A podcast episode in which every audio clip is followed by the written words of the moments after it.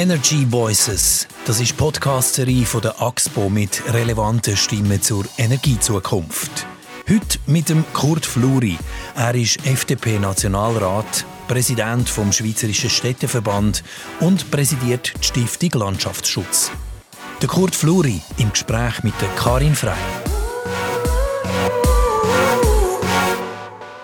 Kurt Fluri, gerade kürzlich ist in der Stadt Zürich bei uns im Quartier der Strom ausgefallen und in Minuten wird einem klar, wie abhängig dass man eigentlich ist davon, dass das eben funktioniert. Oder? Man überlegt sich dann, ui, wie fest ist mein Handy noch geladen? Lenkt noch gerade eine halbe Stunde? Ähm, die Gefrierung geht aus, kannst keinen Kaffee mehr machen, die Wärmepumpe funktioniert nicht und das ist einem ja alles überhaupt nicht bewusst. Was haben Sie das Gefühl, wenn es jetzt mal einen längeren Stromausfall gibt oder gibt, so wie die Befürchtungen sind, wie lange geht es, bis Chaos losbricht? Das wird äh, relativ schnell gehen. Also da rechne ich Tage. Weil wir sind derart abhängig. Sie haben noch vergessen zu sagen, das WC zum Beispiel funktioniert auch nicht mehr. Einmal die, die in einer Blockwohnung wohnen. Und äh, da hängt wirklich fast alles zusammen. Auch die Energieversorgung, eben nicht nur äh, die direkte Versorgung, sondern auch die Energieproduktion, eben auch die ganze äh, Photovoltaik und alles, das wird übertragen. Gas wird übertragen, es braucht wirklich für alles, praktisch für alles Strom. Was würden Sie selber als erstes vorsorgen, wenn Sie würden realisieren dass der Strom für ein Zeitchen ausfällt? Dann würde ich mal genügend Wasser parat machen. Weil äh, Wasser braucht man fast für alles. Und wenn man, wenn man genügend Trinkwasser hat, dann ist schon sehr viel gemacht. Und sonst kann man unserer Zivilisation nicht sehr viel vorsorgen. Wenn die, die warmen Kleider hat man, nehme ich an, die kann man nicht mehr posten. Lebensmittel hat man, man würde wahrscheinlich zuerst äh, das, was Menschen kaputt gehen wenn sie aufgefriert essen. Aber das ist immer in der Regel zu viel, was man nicht essen kann am Tag. Also da wird man wirklich vor äh, nicht gerade existenziellen Problemen unseren Breitengrad gestellt, aber vor ernsthaften. Die Versorgungssicherheit die ist ja jetzt in der letzten Zeit im Fokus und ein klarer Vorwurf, den Frau Bundesrätin Sommaruga bei uns im Gespräch gemacht hat, ist an die Investitionsstrategie der Strombaronen in Anführungszeichen. Sie hat Folgendes gesagt. Man ist davon ausgegangen, wir investieren eben in Norddeutschland, im Ausland. Das ist praktisch. Die bezahlen viel mehr Subventionen als in der Schweiz. Aber das ist nicht im Sinne der Versorgungssicherheit gewesen. Wenn man jetzt genauer hinschaut, dann gehören die Elektrizitätswerke zum Beispiel von der Städte Zürich, Basel und Bern zu den grössten Investoren im Ausland. Setzen die Städte da die richtigen Prioritäten? Also investieren tut man dort ja, wo es sich am meisten lohnt. Und das ist eine Sache der Industriebetriebe, das zu entscheiden.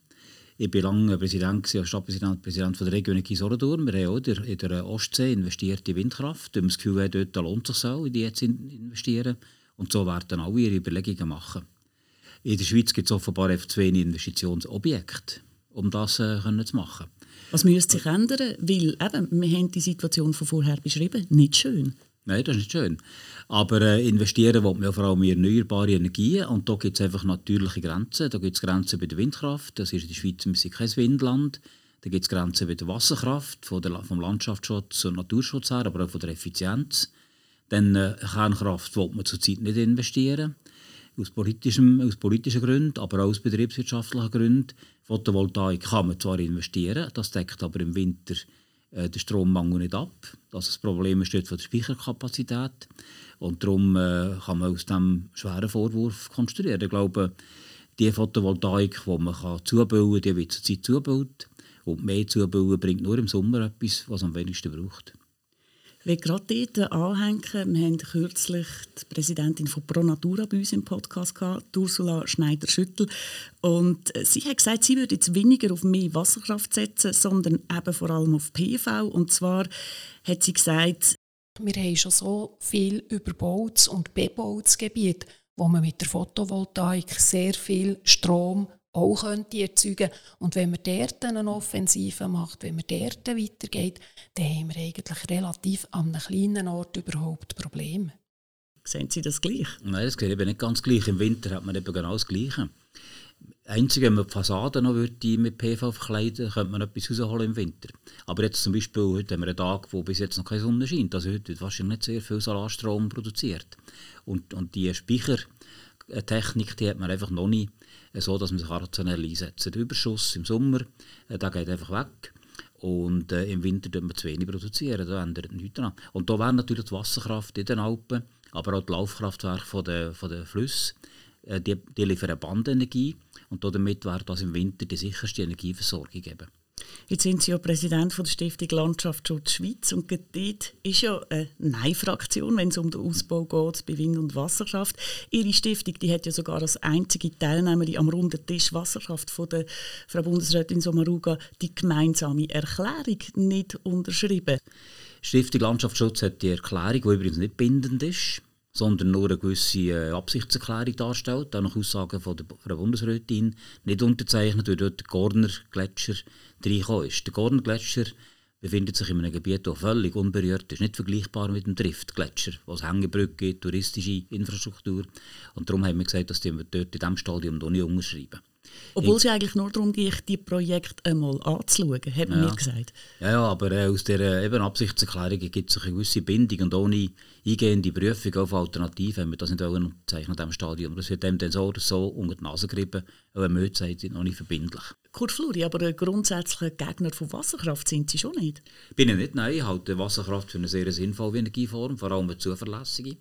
Sei es von äh, Flusskraftwerken oder eben in den Alpen, Stauseen ich bin auch der Meinung, dort, wo man schon Stauseen hat, dürfen wir ruhig äh, die Staumauer erhöhen. Ich bin kein Gegner von der Grimsau-Erhöhung, Grimsau-Mauer-Erhöhung. Das ist mir relativ zur Mehrproduktion und man kann davon zielen vertretbar. Wenn wir eben sagen, berührte Landschaften kann man weiter noch mehr berühren, intensiver äh, äh, bewirtschaften. Hingegen unberührte sollte man so sein. Und äh, wir sind der Meinung, und da kommt eigentlich die ganze Frage von der Relativierung vom, von unseren Klimazielen aus meiner Sicht dazu. Die Frage ist, zu welchem, oder wollen wir wirklich die Landschaft definitiv verschandeln, wenn wir unter Umständen auch Verlust von Biodiversität in Kauf nehmen, um ein Klimaziel zu erreichen, das sich global gar nicht gross auswirkt. Aber was wäre denn jetzt der Königsweg? Sie sagen, das sicherste wäre der Ausbau der Wasserkraft. Sie sagen, eben, Landschaft verschandeln, doch nein, lieber nicht. Was wäre der Königsweg? Also von mir aus gesehen ist eben die Energiestrategie 2050 ist überlagert worden vom Klimaziel. 2050. Und beides zusammen ergibt notwendigerweise, dass man verzichtet auf Gas und, äh, und äh, fossile Energie überhaupt generell. Und da liegt von mir aus das Problem. Ich glaube nicht, dass wir die 15, 16 Prozent Gas einfach auf Null runter bis 2050. Ich glaube auch nicht, dass man die ganze Erdöl, der Erdölverbrauch, der immerhin etwa 45 Prozent ist vom gesamten Energieverbrauch, einfach auf Null runter tun. Daran glaube ich nicht. Und sogar wenn es das gelingen mit grossem volkswirtschaftlichem Aufwand und unter Aufnahme von neuen Anlagen in den Alpen oder auf der Jurahöhe mit Wind, sogar dann würde es nie herlangen, weil unsere Klimapolitik schlicht und einfach keinen Einfluss hat auf das globale Klima. Wir haben über ein Promille vom CO2-Ausstoß. Und maßgebend wäre eben die Reduktion vom CO2-Ausstoß der grossen Emittenten. Das sind aber auch sehr starke, bevölkerungsmässig sehr starke Länder, die aber volkswirtschaftlich meistens hinten sind, mit Ausnahme von den USA. Aber Indien, China, Brasilien, das glaube ich nicht, dass die bereit sind, bis 2050 auf ihre fossile Energie zu verzichten, unter Aufnahme von volkswirtschaftlichen Verlusten und unter massiven Investitionen. Sie können das gar nicht. Also eigentlich sagen Sie, wir haben verloren, weil wirklich etwas erreichen würde man im Ausland und die können wir nicht machen. Ich habe das Gefühl, die, die, die Ziel 2050, das ist immer so, wenn man so ferne Ziele setzt, für die Erreichung von diesen Zielen ist niemand mehr verantwortlich von denen, die sie gesetzt haben. Wichtig wäre ein Zwischenschritt. Und man kann nicht erst 2050 anfangen abstellen, Gasversorgung und äh, Erdölversorgung, sondern da muss man Zwischenziele haben. Aber die Zwischenziele sind bereits sehr ehrgeizig und die wird man nicht, nicht können erreichen, von mir aus gesehen. Also mit anderen Worten, man wird vermutlich müssen eine höhere Erderwärmung in Kauf nehmen, weder als man ein Ziel gesetzt hat. Die 1,5 Prozent sind von mir aus gesehen unrealistisch.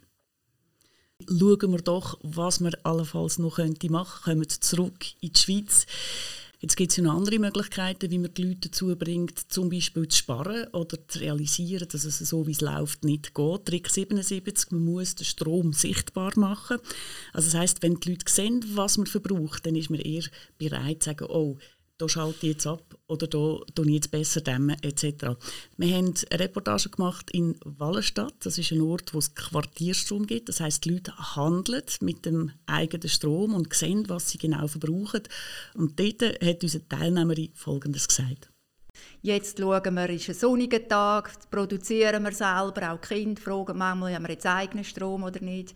Das ist sicher äh, ganz äh, anders geworden. Dann äh, tun wir eben vieles mit Akku betreiben, Rasenmeier etc., dass wir das einfach wirklich mit eigenem Strom können laden und so verbrauchen sichtbar machen, was geht und den Menschen aber auch Verantwortung geben. Bis jetzt ist es ja so, dass der Markt teilliberalisiert ist. Das heißt, nur grosse Verbraucher können quasi ihren Stromlieferant selber suchen. Jetzt hier bei dem Quartierstrom werden es dann eben auch der Herr Müller und Frau Meier. Der Städteverband ist kritisch gegenüber einer vollständigen Marktöffnung. Warum eigentlich, wenn sie würde helfen, das Verhalten der Leute zu ändern? Ja, die äh, städtischen Werke, die industriellen Betriebe gehören eben, wie gesagt, der Stadt und äh, die Städte müssen investieren mit ihrer äh, elektrischen, mit ihrer, äh, mit ihren städtischen Werk. Und wenn jetzt der Strom völlig liberalisiert ist, also jeder Haushalt kann auswählen, dann wird, wird man nach dem billigsten Preis einkaufen. Und da kommt natürlich zum Teil aus dem Ausland. Und dann sind die Investitionen von der städtischen Werke nicht mehr refinanzierbar. Das ist das Problem von der grossen, von der städtischen Werke, warum die tendenziell gegen die Vollliberalisierung sind. Jetzt war bei dieser Reportage auch der Chef vom Elektrizitätswerk Wallenstadt mit dabei gewesen. und er hat gesagt, ja, Haufen EWs haben einfach Angst, äh, weil sie ein bisschen umstellen neu denken, statt dass sie irgendwie einfach Strom liefern, haben sie dann halt eine Plattform, wo sie Kunden bedienen Das sind eine Art wie neue Businessmodelle und die EWs sind einfach, deutsch gesagt, ich lege mir jetzt das ins Maul. Mhm. Ich habe es gesagt, wieso vielleicht ein bisschen zu bequem, sich zu bewegen und zu sagen, vielleicht bietet man einfach in Zukunft etwas völlig anderes an. Vielleicht ja, also ich kann das nur sagen aus meinen Erfahrungen mit der Region Solothurn. Dort sucht man dauernd Kundenkontakt, man tut denen dauernd äh, anbieten, eben differenziert Strom zu beziehen. Es gibt eine ganze Palette zwischen so natürlich und so günstig. Es gibt äh, verschiedene Varianten, je nach Preis. Und dann können Kunden auswählen, das ist bereits heute so mit äh, investieren in Fernwärme etc. etc. Aber die Investitionen, das sind Dutzende von Millionen Franken. Und wenn das entwertet wird, indem der billigste Strom irgendwann eingekauft wird, dann hängen die Investitionen in der Luft. Und das trägt ja letztlich eben gleich wieder die städtischen Bewohner und die städtische Bewohnerin, weil das alles denen gehört. Also das Ziel müsste eigentlich sein, dass der billigste Strom nicht aus dem Ausland kommt, sondern dass das der ist, den man selber daheim produziert. Das wäre das Ziel, ja, aber äh, das hängt ab von den Produktionskosten. Und die sind natürlich äh, zum Beispiel in französischen Kernkraftwerken oder, oder jetzt noch in deutschen Kohlekraftwerken ganz anders. Dort ist eine Massenproduktion, die Investitionen sind tätigt. Und darum ist der Strom günstiger als der, den man jetzt neu aufbaut äh, mit Investitionen bei uns. Es sind jetzt viele kritische Fragen in Richtung Städte und EWs gesehen. Man muss den Städten aber auch zu gut halten, die Städte haben ja durchaus einen Hebel, die haben eine, eine, Ausstrahlung, die sind auch Vorbilder, gerade auch was Infrastruktur angeht. Und ich komme darum noch einmal mit der Präsidentin von ProNatura, Ursula Schneider-Schüttel.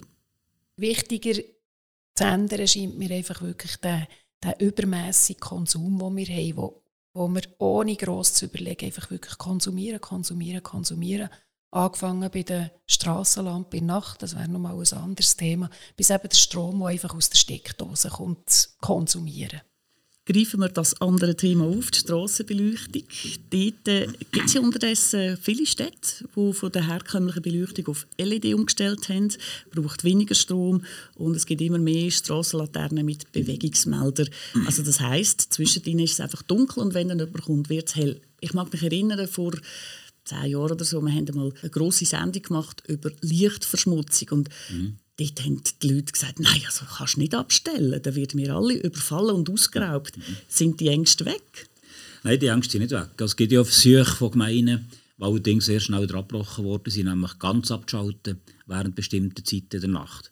Die Lösung ist aber das nicht. Die Leute sind nicht nur dann unsicher, wenn sie auf der Straße sind und dunkel ist, sondern sie sind auch unsicher, wenn ihre Straße vor dem Haus stockdunkel ist.